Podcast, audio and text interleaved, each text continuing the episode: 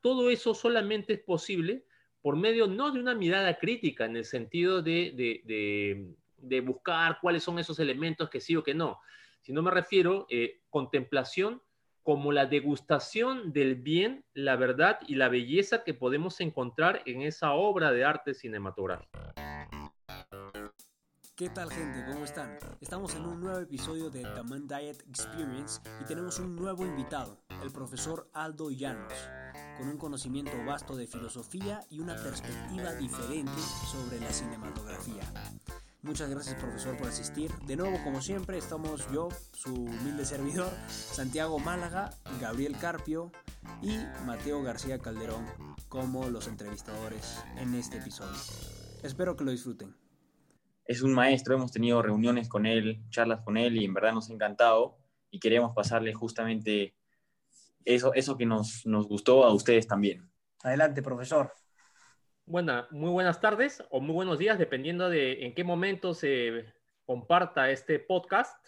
A todos los que nos están escuchando, nuevamente me reafirmo, en, es para mí un gran placer dirigirme a todos ustedes, no solamente al público arequipeño, sino al público de todo el Perú, a los cuales les llegará este trabajo.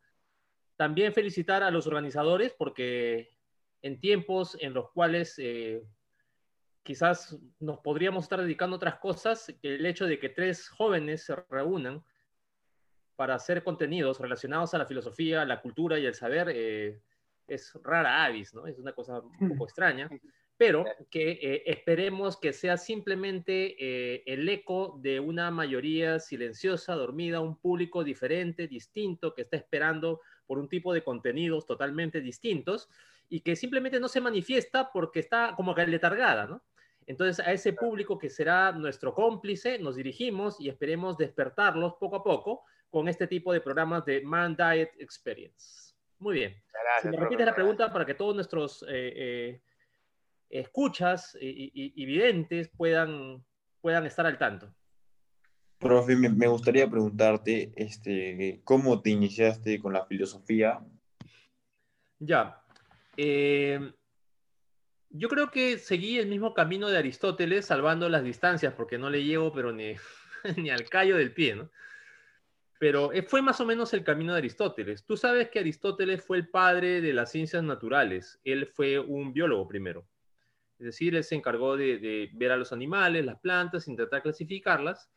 Y lo bonito de las ciencias naturales, a diferencia de la física y la química, me refiero a la biología, Dentro de las ciencias naturales eh, encontramos la biología, la física y la química.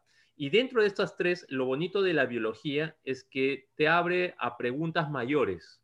La física y la química, por lo general, por su naturaleza misma, eh, te encierra un poco en, la especialización más que en la universalización.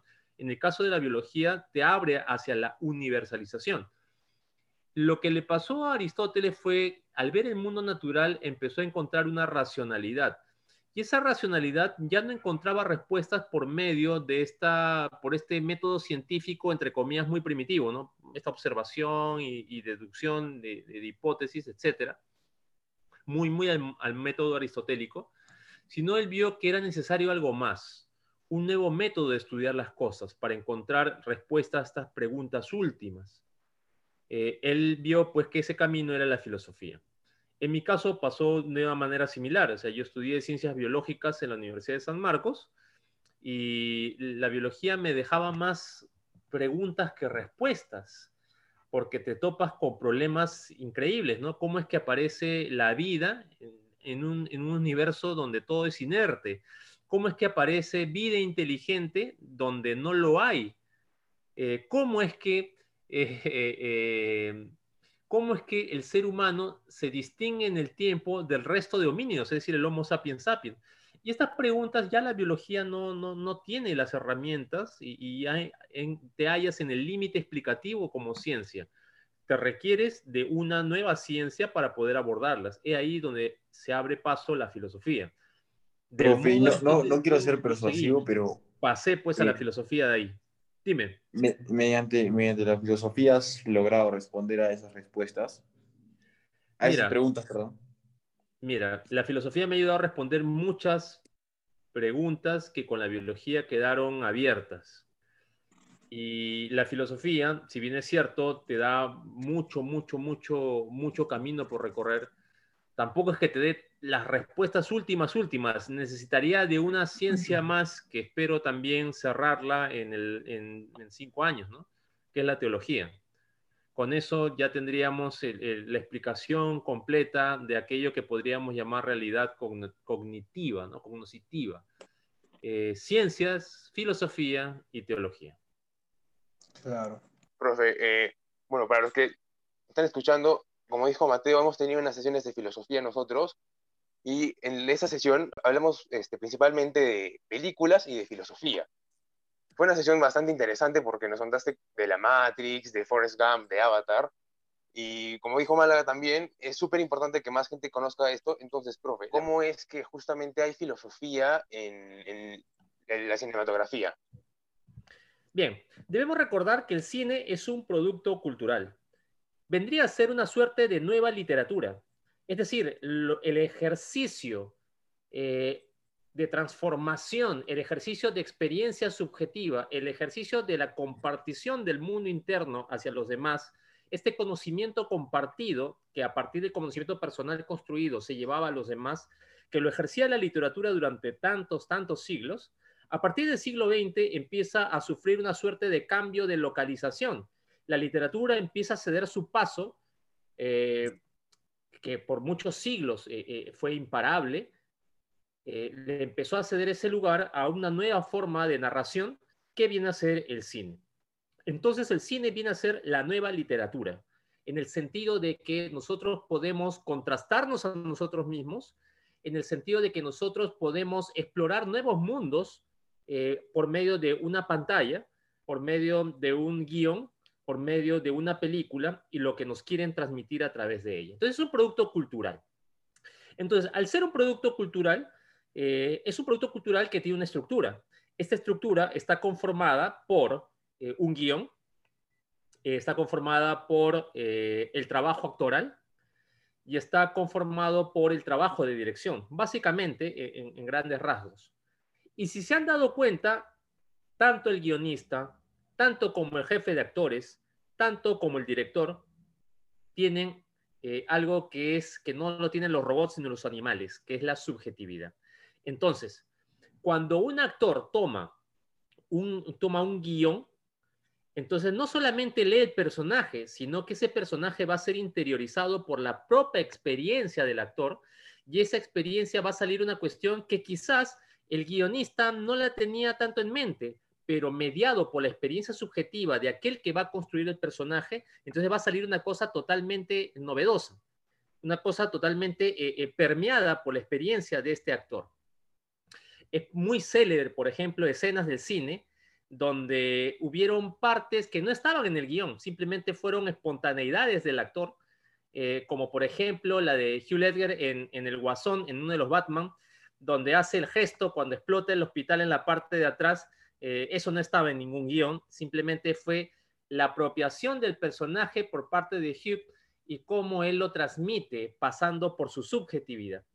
Entonces, vamos ahora al tema del guion. El guionista también cuando encuentra una historia que narrar o cuando él escribe la propia historia, entonces es una historia que está muy cargada con la propia subjetividad, con las propias vivencias, con la propia experiencia del guionista. Y con el director pasa lo mismo. Cuando el director toma un guion y cuando ve un reparto, dice, bueno, mira, tenemos de, actor principal, pues, este, Al Pacino y de actriz principal a Meryl Streep. Bueno, ¿qué puedo hacer con eso? Puedo hacer maravillas, ¿no? Entonces, dependiendo del tipo de actor que tengas enfrente, dependiendo del guion que tengas, dependiendo del presupuesto que tengas, dependiendo del objetivo que tenga la casa de estudio cinematográfica para con esta película, entonces nuevamente todo eso va a pasar por el terreno de la subjetividad del director y eso va a ser expresado. Entonces, la primera imagen que les estoy mostrando está en que tanto guionista, tanto actores como director, que son los que en suma, a grandes rasgos, hacen una película, son personas humanas y al ser personas humanas están mediadas todas las experiencias de sacar la película adelante por su subjetividad. ¿Qué quiero decir con esto? Que cuando decimos que está mediado por su propia subjetividad, queremos decir que la ideología, que no es una mala palabra. Es decir, ahora en, épocas de, guerra cultural, la palabra ideología ha sido una palabra muy mal utilizada, es como una suerte de arma arrojadiza, ¿no? Que uno se lo utiliza a otro. No, lo que tú tienes es ideología. No, lo que tú estás transmitiendo es ideología. Bueno, la, palabra en el, entorno académico no es en sí mala por sí misma.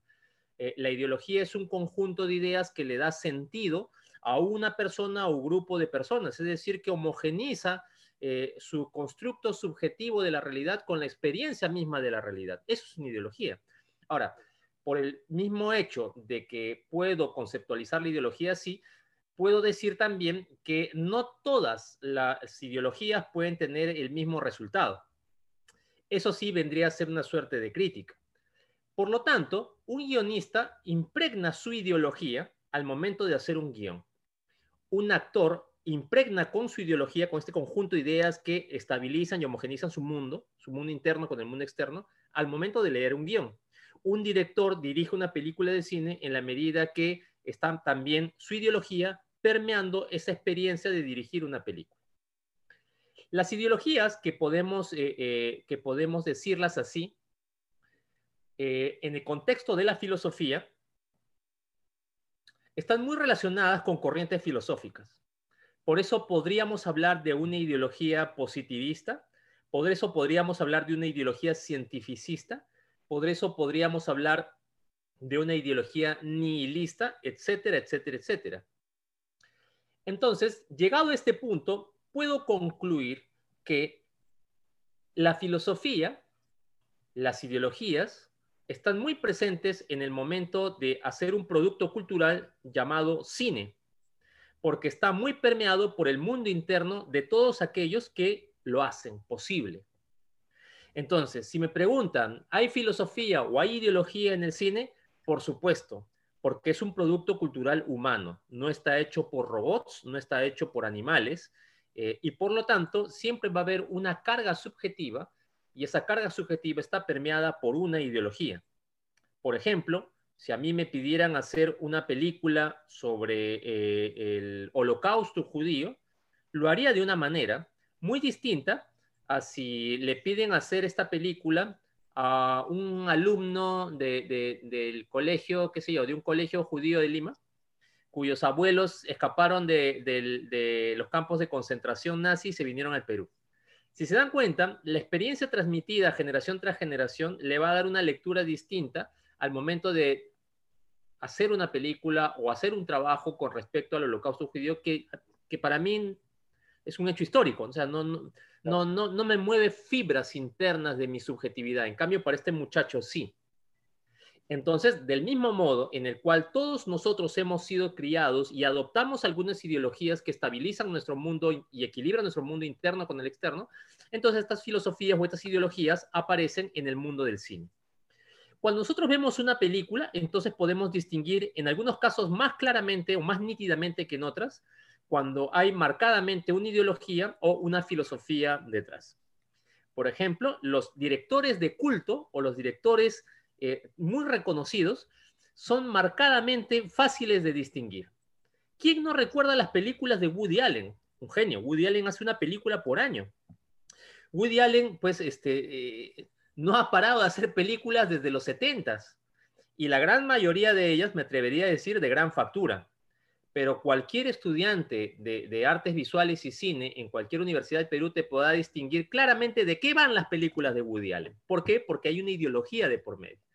Las películas de Woody Allen son en extremo pesimistas, son nihilistas. Es decir, no hay un, no es como el cine de Frank Capra, cine de los 50, donde el happy end era obligatorio. En el cine de Frank Capra, si no hay un final feliz, eh, si la gente, si los buenos no ganan, entonces no es un cine de Frank Capra. Cuando tú ves el cine Woody Allen, las personas siempre son atormentadas y nunca terminan de resolver los problemas que se presentan y se narran en la película. Siempre son personas que terminan envueltas o peor o en un problema distinto. Entonces, ¿por qué es así? Porque Woody Allen ah, tiene una forma de pensamiento que él ha adoptado de distintas ideologías del cual suscribe, entre otras el nihilismo nietzscheano. En el caso de Frank Capra, es evidente que su cristianismo también impregna como una ideología su forma de hacer película. Y el cristianismo en sí es muy positivo. Es decir, un hombre llamado Jesucristo, negado por sus discípulos, masacrado en una cruz, que resucita después de que nadie le ha parado bola, es el, e, es el, el, éxtasis del optimismo. Pues, eso ya es una cuestión impedida, y que encima resucita entre los muertos. ¿no? Entonces, es por eso que en el cine, en muchos, en muchos directores y en muchas películas, es muy fácil distinguir la ideología o la filosofía dominante. Claro, es fácil para quien tiene rudimentos de filosofía o quien tiene una mente más o menos sagaz, ¿no? O sea, un muchacho de repente no ha estudiado filosofía, pero se ha acostumbrado a ver buen cine. Entonces, al, ver buen cine, entonces como que educa su mente y puede distinguir o puede categorizar, bueno, esto va de esto, esta película va de esto, estas películas van de esto, o este director va de esto, este director va de lo otro, etcétera, etcétera, etcétera. profe, justo la siguiente pregunta que yo más o menos tenía es, si consideras que la gente, que los jóvenes o que los adultos, cuando ven una película lo hacen desde un punto de vista crítico, no solo como ocio y absorben y absorben y absorben sin tener un juicio crítico. ¿Te refieres a los que ven películas? Claro, ¿tú crees que eso pasa? Porque yo... Sí, yo creo que pasa en todas las formas, inclusive sin querer queriendo, como diría eh, el personaje de Roberto Gómez Bolaños. ¿Por qué razón? Eh, por ejemplo, si, si, si Santiago Málaga, por ejemplo, tiene su flaquita y, ahorita le pasamos una canción de Montaner, o sea, Ricardo Montaner, este gran baladista ochentero, eh, Santiago Málaga pues se va a sentir en las nubes, pues el hombre va a estar volando, pues no sé, eh, va a estar más ligero que una pluma. Pero ¿qué pasa si a, a Santiago Málaga su flaquita lo corta? Entonces, escucha la misma canción de Montaner y, lo va a hundir al séptimo círculo del infierno, pues, ¿no? O el, tipo va a estar pero totalmente destruido, pues, ¿no? O sea, para despegarlo del piso hay que levantarlo con espátula, una cosa así. ¿Por qué razón la misma letra y la misma canción tiene efectos distintos en Santiago Málaga? Porque su subjetividad ha variado, la experiencia que está viviendo en tiempo, espacio, historia es distinto en, en cuanto lo escuchó esta canción. Entonces, las películas siempre van a ejercer un impacto en las personas, independientemente de muchas ideas que tengan, porque dependen en gran medida en el momento, circunstancia que estén teniendo su vida. Por eso es que en muchos casos hay películas que a muchos les dicen mucho y a otros no nos dicen nada. Pero eso no, eso no significa que siempre va a ser así. Por ejemplo, yo de, de adolescente, en los 90, yo me creía el super rockero, que solamente escuchaba música grunge y que solamente escuchaba Nirvana, Pearl Johnson, Garden y todo lo demás es una porquería, ¿no? Eh, y, sin embargo, a la vejez, ya cuando me he casado y tengo mi hija, este, escucho Radio Ritmo, ¿no? Radio Ritmo Romántica, este, eh, el Club de los Gatos Enamorados, ¿no? ¿Por qué? Porque esas canciones románticas ahora me dicen otra cosa. Lo que antes yo detestaba de adolescente, ahora resulta que es lo que yo más consumo. Lo mismo pasa con el cine. El cine no nos deja a, no nos deja a nadie eh, igual. Y las grandes películas del cine tienen ese gran mérito, que nos transforman inclusive mucho más, porque es como que su dedo nos tocara en las fibras más íntimas que tenemos. Claro, es evidente que una película que no tiene muchas pretensiones cinematográficas es como comer comida chatarra. O sea, ya para salir del paso y ya está. Pero una cosa es que alguien te diga, oye, vamos a comer este, una hamburguesa acá a la esquina, ¿no? Acá por la Plaza de Armas. Ya, bueno, pues. ¿no? Otra cosa es que alguien te diga, oye, este, te voy a llevar a un restaurante cinco tenedores este, de Gastón Acurio y te voy a presentar unos platos que tú nunca has comido. La experiencia que vas a tener de esa, de esa, de esa comida eh, va a estar muy grabada dentro de ti, porque es algo a lo cual no estás acostumbrado y te muestra quizás una forma de comer a la cual tú nunca ni lo tenías en tu mente. Lo mismo pasa con el cine. Una película comercial así facilonga, de las muchas que se hacen, te va a entrar en, la memoria y rápidamente se va, a, ir borrando, se va a ir reseteando. Pero hay películas tan bien hechas que van a tocar fibras tan íntimas que tú no quedas igual después de verlas. Entonces, ese es el gran mérito, ese es el gran mérito de las películas. Ahora, no es necesario que sea una gran película de un director de culto. Pueden ser películas comerciales, pero películas comerciales que tocan fibras íntimas. ¿Por qué crees? sí. Eh, ¿Te parece que es importante saber qué hay detrás? Buena pregunta. Buena pregunta. Yo creo que eh, hay dos miradas al respecto. Hay personas que no les gustan eh, que les adelanten detalles, sino prefieren ser sorprendidas. O sea, hay gente que dice, no, no me digas nada, no me cuentes nada, solamente quiero ir a verla. Y a, y a, partir de verla, entonces recién se ponen a investigar. Hay otros espíritus un poco más curiosos, otro tipo de chicos o de espectadores, que ante una película se van a empezar a averiguar quién es el director, qué cosa hizo, qué actores están, de qué va, y de ahí recién se, pone, se sienta tranquilo. Pero eso tiene que ver con el tipo de, eh, de actitud frente a la vida que nosotros tengamos. La actitud del que quiere ser sorprendido totalmente, de la actitud de aquel que quiere tener todo bajo control y en orden para poder acceder a la experiencia. Entonces tiene que ver mucho también con el tipo de, de subjetividad que nosotros manejemos. Claro, profe. Justo mi pregunta era, o sea, la anterior era lo que decía Mateo, que algunas películas tienen estas ideas detrás, pero que a veces no, que solo las absorbemos y no hacemos un análisis crítico. Ahí, ahí iba mi, mi, pregunta, sí. ¿Es necesario que hagamos un análisis crítico de todo lo que vemos? ¿O cómo hacer esa distinción? Bien, eh, si es necesario o no, no es una obligación del cual dependa pues nuestra, nuestra existencia, pues, ¿no? O sea, eh, tú puedes ver una película de Woody Allen tan buena, tan buena, y, si no quieres hablar al respecto, si no quieres pensarla, bueno, estás en tu libertad, ¿no? O sea, de eso va un poco el cine. Al igual que si te llevan a este restaurante al cual yo te hacía mención en el ejemplo, si tú no quieres no comes nada, simplemente te pasas viendo las cosas, ¿no? Y, y ya está, ¿no? Y de ahí vas a tu casa y a otra cosa. ¿Deberíamos hacerlo? Yo creo que sí. Yo creo que sí, porque el buen cine te invita a eso, así como la filosofía. La buena filosofía te invita a... La palabra crítica es una palabra que eh, no me gusta mucho utilizarla, porque eh, en muchos universitarios la palabra crítica está relacionada con la escuela de Frankfurt, que es una escuela filosófica marxista, y la crítica es entendida como la crítica por la crítica. No es, no es entendida. Eh, la crítica es entendida la crítica como proceso necesario de desconstrucción de algo con miras a un objetivo mayor que vendría a ser el cambio social. No, yo no lo veo así. Eh, yo veo con una perspectiva tal como Aristóteles lo decía en la poética. Eh, nosotros deberíamos, entre comillas, criticar eh, que significa, más que criticar, deberíamos contemplar la, la, cuestión en sí, porque al contemplarla podemos ver aquello que es lo plenamente humano, aquello que es lo que nos puede ayudar a tener una, una visión mucho mejor y más, y, más perfecta de la que nosotros teníamos para nosotros asumirla. Pero toda, todo eso solamente es posible por medio no de una mirada crítica en el sentido de, de buscar cuáles son esos elementos que sí o que no, sino me refiero eh, contemplación como la degustación del bien, la verdad y la belleza que podemos encontrar en esa obra de arte cinematográfica.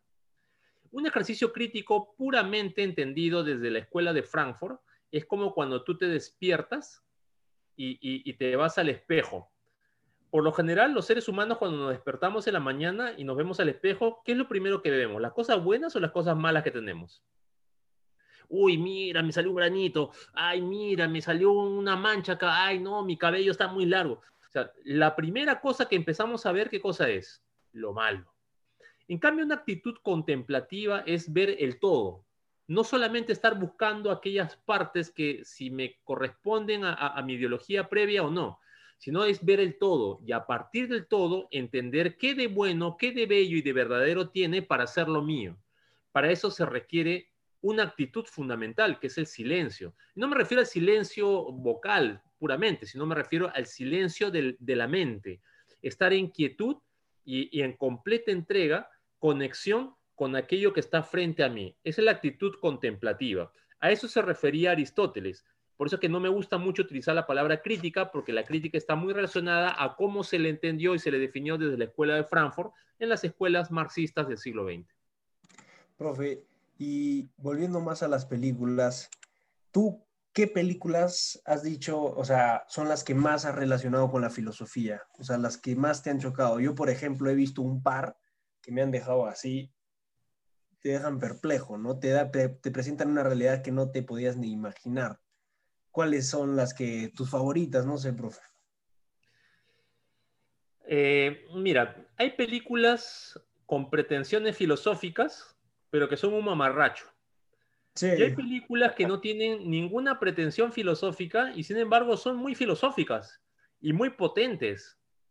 Es decir, eh, eh, si tú ves, por ejemplo, Wally, es recontra filosófica y es una película para niños, pero tiene que ver mucho con, nuestro, con nuestro, nuestra posición en el cosmos y cómo es que nos relacionamos con aquello que llamamos naturaleza. ¿Qué viene a ser la naturaleza? O sea, todo este tipo de preguntas salen de Wally.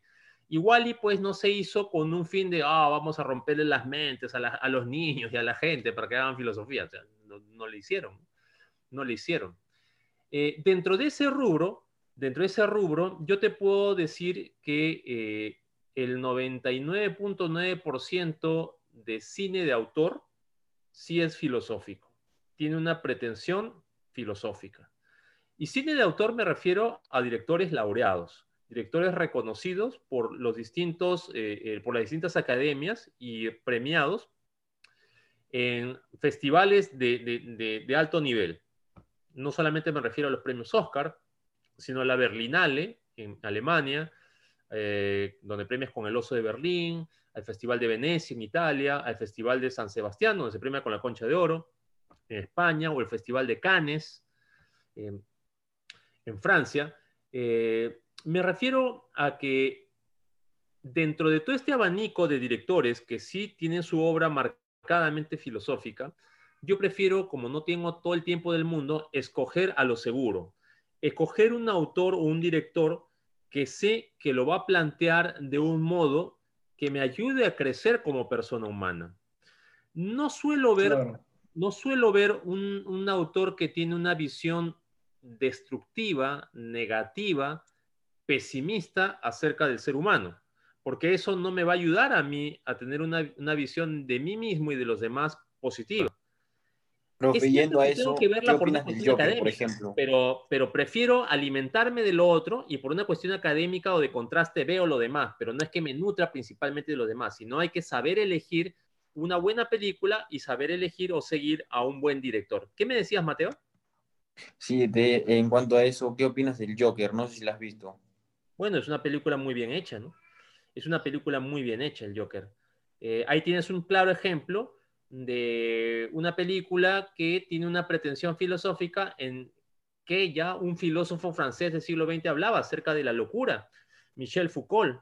Si bien es cierto, Michel Foucault es un posmodernista y por lo general los posmodernos no tienen buena prensa, ni siquiera en redes sociales, se burlan muchos de ellos. Eh, creo que eh, también hacen algunos aportes interesantes y Foucault trabajó dentro de sus aportes que considero interesantes el tema de la locura.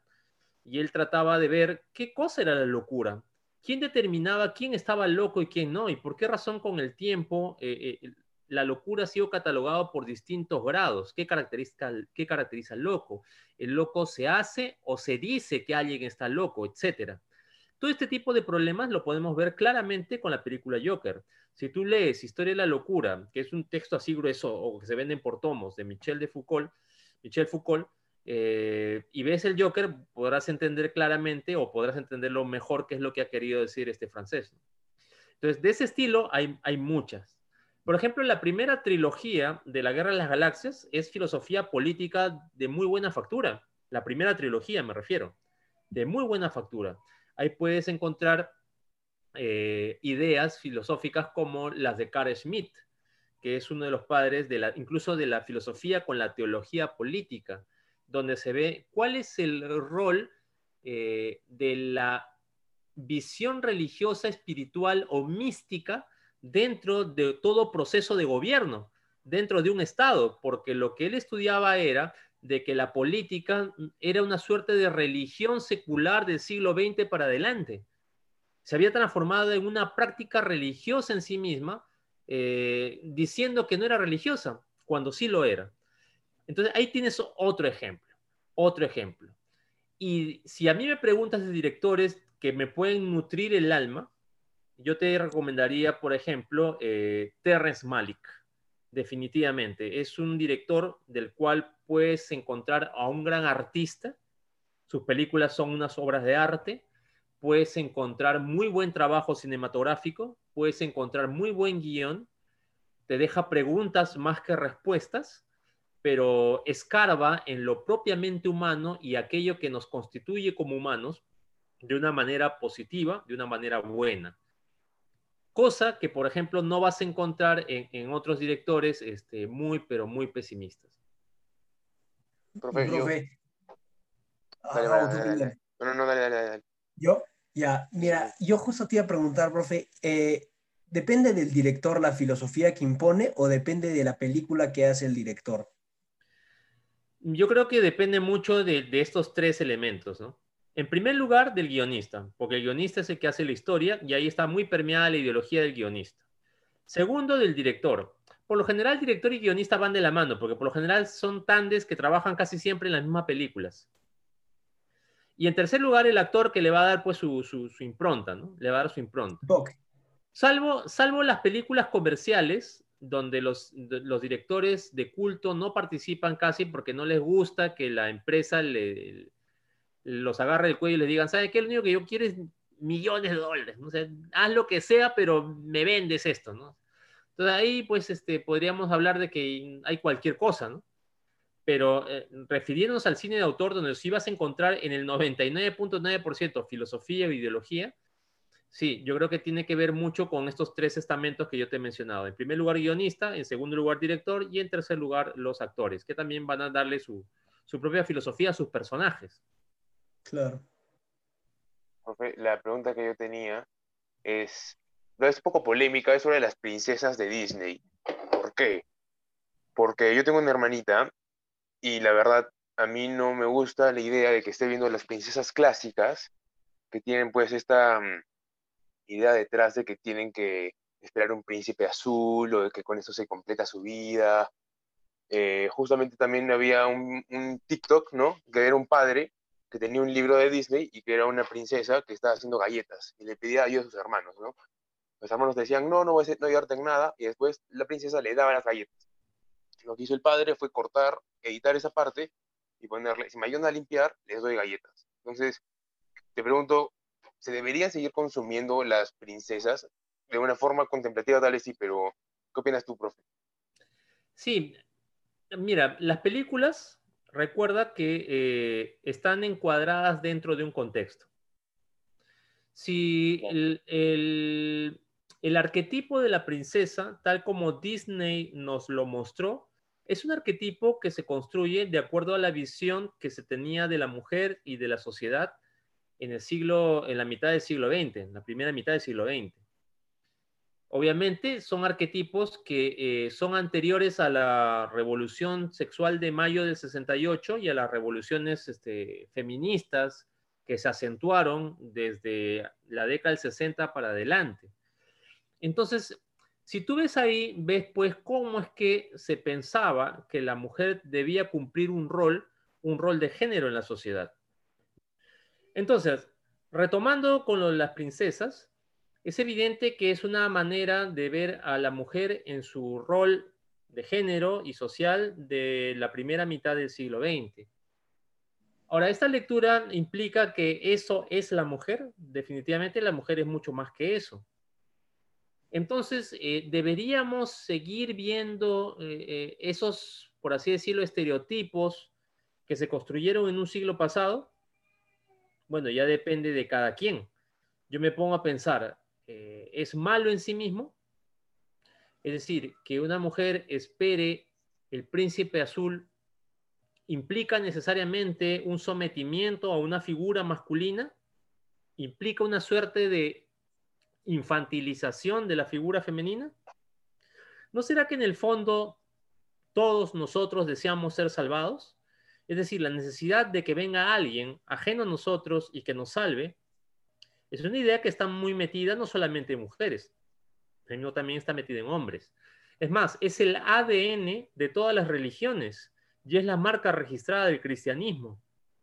Entonces, eh, habría que tener un poco cuidado y entender eh, que sí, si bien es cierto, eh, puede haber elementos que podrían discutirse, en sí mismo la idea de princesa no tiene por qué ser necesariamente malo. Ahora, ¿quiénes están diciendo que es necesariamente malo eso? Precisamente aquellos grupos feministas que hacen una lectura crítica, pero la palabra crítica entendida tal como lo he definido y tal como lo definía la escuela de Frankfurt es decir, en un sentido de buscar dónde está el problema que nos impide evolucionar en, torno a una idea de sociedad que debería ser tal como nosotros lo pensamos que sea. Ah, bueno, pues no. Entonces, es por eso que yo no sería tan, pero tan duro con este tema de las princesas. Sí, efectivamente, ¿no? ¿Y qué hay de, aquella mujer que desea sentirse como una princesa? No tendría por qué ser malo en sí mismo. Claro. Mateo, ¿tú, tú tenías una última pregunta? Sí, eh, la última pregunta es, ¿cuáles son, ¿cuáles son justamente las preguntas que te han dado un mensaje revelador? O sea, ¿cuáles crees que, son las preguntas que tienes que hacerte para poder entender un poco más esto en general? Buena pregunta. ¿Qué preguntas debo, debo hacer? Yo creo que tres. Lo que voy a ver es bello. ¿Qué significa bello? Significa que voy a ver belleza. Belleza implica armonía de las formas, equilibrio entre la imagen y el sonido, implica eh, una narración coherente que, puedes estar pegado dos o tres horas y, el clímax sigue en ascenso, eh, que puedas ver unos actores que actúan de una manera, pero como para ganarse el Oscar, que puedas distinguir que algo sea bello. Es por eso que yo tengo muchas reticencias con el cine gore, por ejemplo. El cine gore yo pienso que no es bello, pero por ninguna parte. Por ninguna parte. Y, es muy desaconsejable. Eh, pero bueno, pues hay, quienes les gustan esto, les gusta ver esto. Pero me parece que eh, al que le gusta ver cine gore es una conciencia muy mal formada. Primero, lo que voy a ver es bello. Segundo, lo que voy a ver es verdadero. ¿Qué significa eso? En cine no hay verdad, ciertamente. En cine lo que hay es verosimilitud, es decir, lo que estás viendo es una representación de la realidad, es decir, te están volviendo a presentar la realidad, eh, pero esta representación debe ser coherente internamente. ¿Y coherente en qué sentido? En que las cosas que sean representadas deben ser representaciones verdaderas de aquello que es. Por ejemplo, si yo digo que voy a hacer una película sobre Adolfo Hitler, donde Adolfo Hitler era una persona que quería a los judíos y, que encima pues este era un, un, alma bondadosa. Entonces yo puedo decir, pucha, no sé si qué tan verdadera sea esta película, ¿no? O sea, ¿qué me estás vendiendo, no? que, sea, que sea verdadera cuando viene una película y te, muestra a, la Iglesia Católica como que está pues este, eh, masacrando a todas las personas indígenas en el Nuevo Mundo y cosas por el estilo, son cosas que no son verdaderas, es decir, no, no se están ajustando a la realidad. Alguien está mintiendo de por medio. Para decir que algo es verdadero implica que haya cierto grado de cultura. Una persona culta, una persona que sabe de historia o que tiene rudimentos de filosofía, es una persona que va a disfrutar mejor de las películas que una persona que, pues, eh, digamos que no es, es un poco peleado con los estudios. Una persona que es un poco peleada con los estudios y con los libros no va a disfrutar tanto de una película como alguien que sí tiene eh, un mayor grado de cultura. Eso ya voy adelantando. Y tercero, que sea bueno. Es decir, que aquello que voy a ver realmente me va a hacer ver qué es el ser humano hacia dónde debe ir, qué, respuestas puede encontrar ante un problema o que me muestre el mal tal como es. El mal, mal. Y que no se esté, eh, que no se esté mostrando una visión tan pesimista del hombre, que no se esté mostrando tanto eh, eh, el mal como si fuera bien. Y, por ejemplo, puedo poner de que hay películas de terror que no me gustan mucho. ¿Por qué? Porque te presentan como si el mal fuera invencible, como si el mal fuera una fuerza ineludible, cuando el mal nunca tiene la última palabra, cuando el mal nunca va a vencer definitivamente. Y eso es algo que también hay que ponerse a pensar. Por eso es que las tres preguntas que uno debe hacerse para, hacer, para ver una película, para responder preguntas filosóficas al momento de ver una película es, lo que voy a ver es bello, lo que voy a ver es bueno, lo que voy a ver es verdadero. Una vez que he contestado estas tres de manera positiva, entonces ten la seguridad de que vas a disfrutar viendo una buena película que te va, no, no solamente te va a dar un placer estético por verlo, sino también un, un, gozo interno, gozo en el sentido de estar degustando el bien, la verdad y la belleza de algo al contemplarlo, más que criticarlo. ¿Y cómo ve la escena peruana? Bien, acá en Perú la tarea cinematográfica todavía es, es, muy, es muy ingente, o sea, falta mucho para hacer buen cine en el Perú. En Latinoamérica son solamente tres los países que han logrado sostener en el tiempo una producción cinematográfica constante y de gran nivel. En primer lugar, Argentina. La calidad del cine argentino es, es superlativo, es superlativo. O sea, tú por lo general puedes ver cine argentino de muy buena factura, donde vas a encontrar cosas bellas, buenas y verdaderas. En segundo lugar está México, que ha ido mejorando en los últimos 10 años bastante con respecto a estas tres preguntas. Y en tercer lugar, Brasil. El cine de los demás países ha, ha sido muy intermitente, porque no ha habido políticas de Estado y porque no ha habido la gente necesaria que saque adelante esto, a pesar de los muchos intentos que pudieron haberse dado. El cine peruano es una tarea pendiente que todos nosotros lo esperamos. El cine peruano eh, es un cine que tiene ciertos, ciertos tics. No voy a decir que tiene ciertos traumas, como antes lo decía, ¿no? pero tiene ciertos tics. Un tic que no me gusta del cine peruano y del cual hay que saber corregir es que eh, en el cine peruano no sé quién les ha engañado a los directores de cine de que no puede haber happy end. No puede haber final feliz. Todas las películas son oscuras, todas las películas son sombrías, todas las películas son pesimistas. La única película, o quizás una película que planteó un buen final y que curiosamente fue la película peruana más vista de todos los tiempos, ¿cuál creen que fue? Asumaré. Exactamente, Asumare, donde el happy end está pero ahí, o sea, tú lo puedes ver. ¿Y por qué razón? Porque al peruano nos gusta eso. Los peruanos somos muy sentimentales, los peruanos también somos de, de sufre, peruano sufre, pero también nos gusta que al final podamos vencer las dificultades, remontar el problema y ganar. Cuando hay directores de cine en el Perú que te plantean películas oscuras, sombrías, densas, como para que nadie los vea, pero la pegan de, muy, sí, muy filosófica mi, película, son directores que todavía no entran en contacto con la realidad, olvidando esta característica del, del espectador peruano. Pero yo sí debo agregar que hay dos películas que sí valen la pena ver y mucho y muy recomendables del cine peruano y que creo que todo eh, eh, joven como ustedes debería verlos, porque me presentan estas tres cosas de manera muy buena. Eh, y no necesariamente es una comedia como Asumare. Me refiero a Caídos del Cielo y la que yo considero la mejor película peruana de todos los tiempos, El Evangelio de la Carne. ¿El Evangelio de qué trata? ¿Esa es eh, de la religión cristiana? No, no, no, no.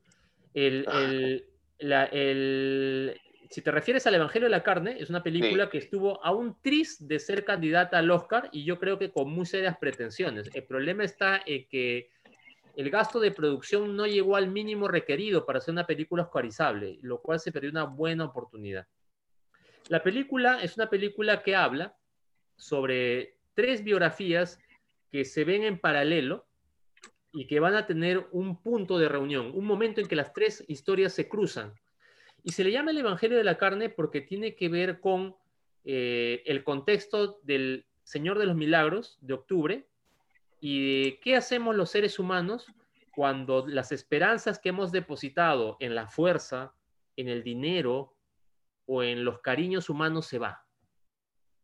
¿Qué nos queda? la muerte o aferrarnos a algo que es mucho más grande que eso. Y si el contexto es el Señor de los Milagros, eh, da a entender la película que por ahí podría estar la, la, salida. Pero es una invitación, no es una película religiosa, pero es una película que te, que te deja unas preguntas muy, pero muy interesantes al final, sobre todo cuando concluyes de ver la escena final. Wow, wow, buenazo, profe. Muchas gracias por habernos acompañado en este tercer episodio, me parece, de The Mandate Experience. Creo que te vamos a tener unas tres veces más para seguir conversando, profe, porque es claro que sí. interesante todo lo que vamos a compartir acá. A la gente le recuerdo que por favor nos siga en Instagram como Mind Diet-bajo, en, Spotify, en Apple, en Google Podcast, donde sea, gente ya saben, nos siguen todas las semanas. Muchas gracias, profe, otra vez por aceptar la invitación. Y a la gente que nos escucha, un gran abrazo. Stay safe, stay tuned, stay active. Adiós, gente.